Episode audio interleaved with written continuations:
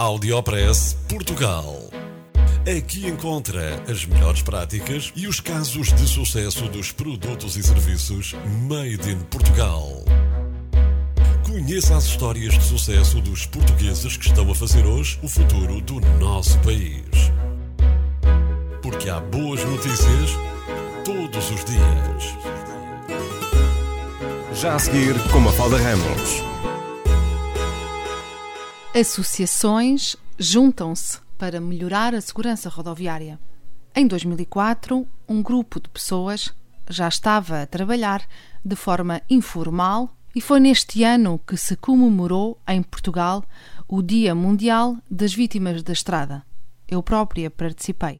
Em 2015 é formalizada a Associação Estrada Viva, uma liga de associações que inclui, por exemplo, a ACAM, Associação de Cidadãos Automobilizados, a Associação para a Promoção da Segurança Infantil, a MUBI, Associação pela Mobilidade Urbana em Bicicleta e a Federação Portuguesa de Ciclismo. Esta semana tivemos a conversa com Luís Escudeiro, que trabalha há muitos anos na área da segurança rodoviária. Trabalhou com a Escola da Polícia Judiciária, sendo a sua paixão o ensino e a formação. Luís Escudeiro começa por nos explicar como é que a Estrada Viva encara as questões da segurança rodoviária. Sua forma de abordagem, o seu trabalho e o que têm pela frente para benefício de todos nós. Pretende ser uma, uma associação que trabalha estas questões da segurança rodoviária, mas não no sentido clássico, ou seja, o que nós queremos, na verdade, é mudar o paradigma da mobilidade porque este modelo rodoviário comporta o risco desde o início e, e, faz um grande número de vítimas, não só diretas, que são as conhecidas vítimas da estrada, mortos e feridos, mas também uh, as questões ambientais, as questões ligadas à, à imobilidade e à obesidade, enfim, há muitos problemas de saúde pública relacionados com este modelo de mobilidade. E este é o objetivo principal da Estrada Viva. Os acidentes nas estradas são hoje uma epidemia mundial. Em Portugal, tem diminuído o número de mortes.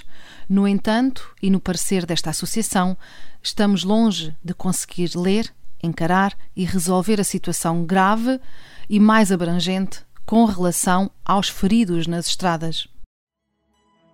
A minha questão agora até vai mais para os números que saem na comunicação social relativamente à sinistralidade rodoviária em Portugal. Achas que esses números têm sido, têm, uh, têm feito espelho à, à realidade? Obviamente que a sinistralidade tem, tem oscilações e, uh, como, como disseste muito bem, os, os feridos graves são subavaliados e há sequelas que ficam para o resto da vida e, portanto, a sinistralidade tem, um, tem consequências sociais, físicas, psicológicas, muito para lá uh, dos, dos mortos.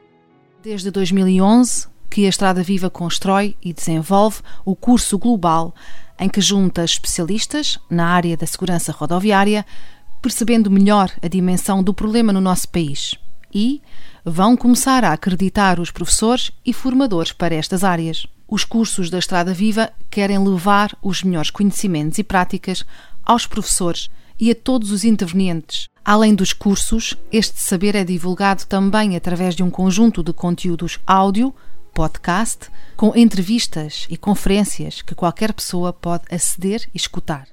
Estar na estrada, na via pública e em sociedade é estar sem agressividade, porque o carro parece mesmo mostrar o pior da personalidade de cada um. Os técnicos de educação são fundamentais, assim como os de segurança e de saúde mas a solução passa por alterações físicas profundas ao modelo atual. As cidades parecem despidas de pessoas e cheias de carros. Este modelo caducou, não nos serve. Polui as cidades e mata, mais rápida ou lentamente. Deixo-lhe por fim a conclusão apresentada nesta nossa conversa a Luís Escudeiro, da Associação Estrada Viva.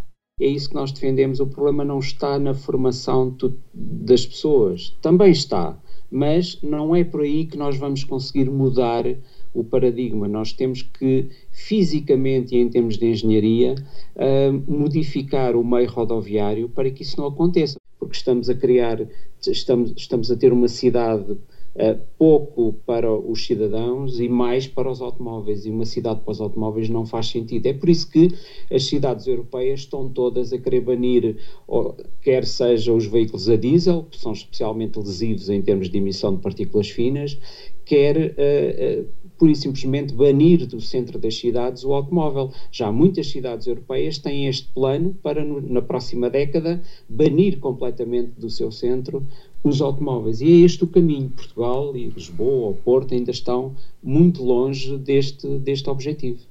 Uh, sim, é uma questão cultural, não é? Também é uma questão, Exatamente, é uma questão sim, cultural. Sim. Uh, há países que trabalham sobre estas matérias há muitos mais anos e Portugal começa a trabalhá-las agora.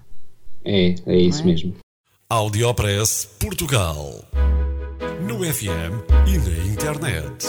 O espaço de cidadania de Portugal para todo o mundo.